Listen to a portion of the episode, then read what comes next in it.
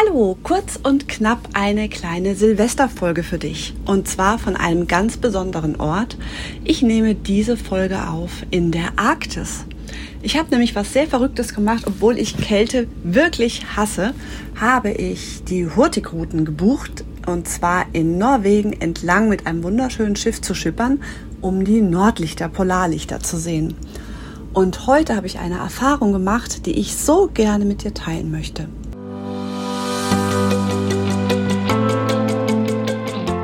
Du hörst den Podcast Geiler Coachen mit Tanja Klein. Hier zeige ich dir tolle Tools und Interventionen für ein noch wirkungsvolleres Coaching-Ergebnis für dich und für deine Klientinnen und Klienten.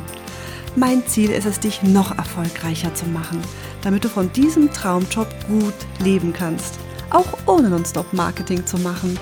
Also, los geht's!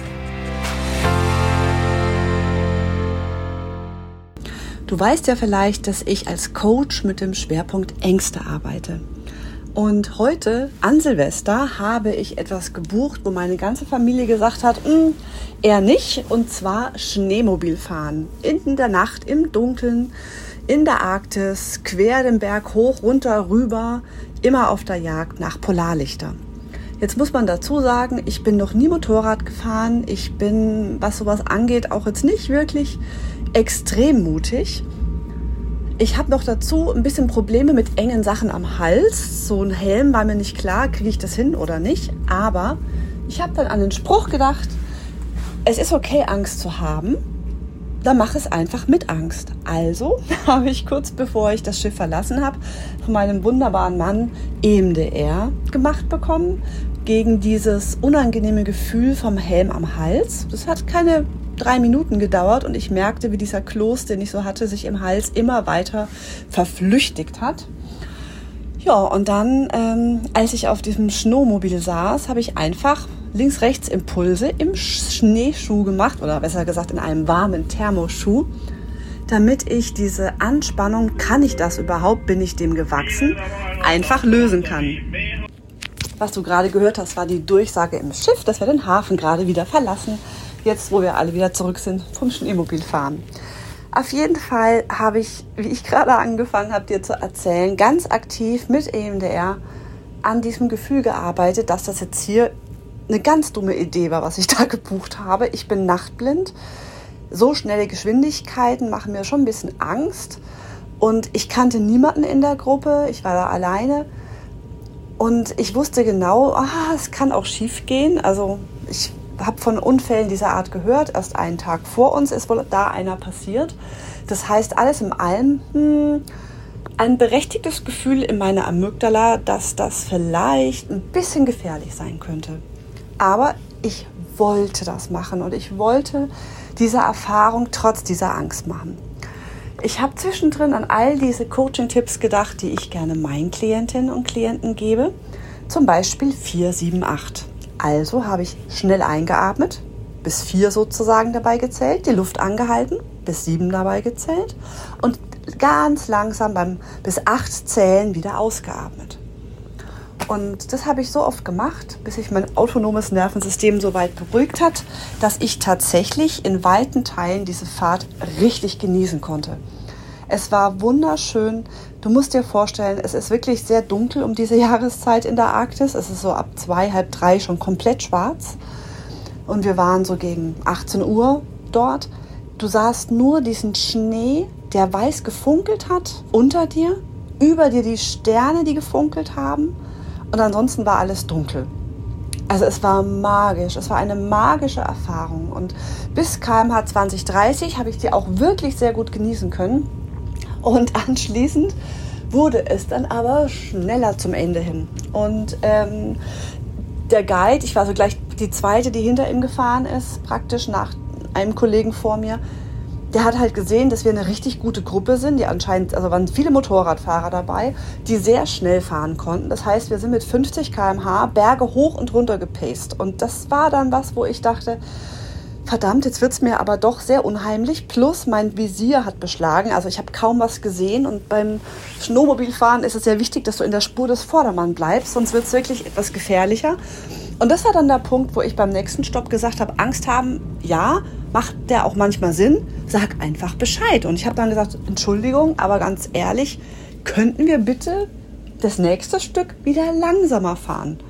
Und er guckte mich, äh, der Guide, so ein bisschen überrascht an, dachte, nee, also eigentlich nicht. Äh, die hinter dir wollen ja auch Spaß haben. Und ich meine, wir waren wirklich schnell unterwegs. Aber er hat es dann doch gemacht. Und dann konnte ich auch den Rest der Strecke wirklich genießen.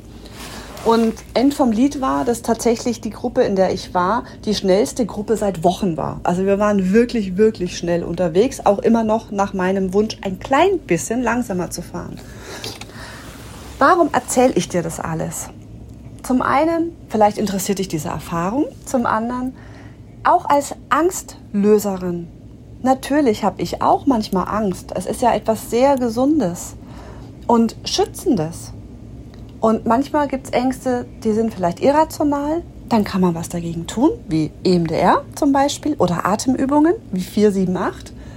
Und manchmal gibt es Ängste, da muss man auch im Außen was tun, sprich diesem Guide Bescheid sagen.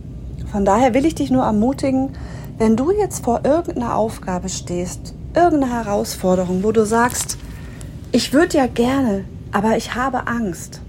Ja, dann denk an mich. Mach's vielleicht mit Angst, wenn es jetzt nicht gerade wirklich ähm, ein Urlaub in Tschernobyl ist. Ähm, also wenn es wirklich was ist, was vernünftig ist, aber halt einen trotzdem so ein bisschen höheren Puls beschert.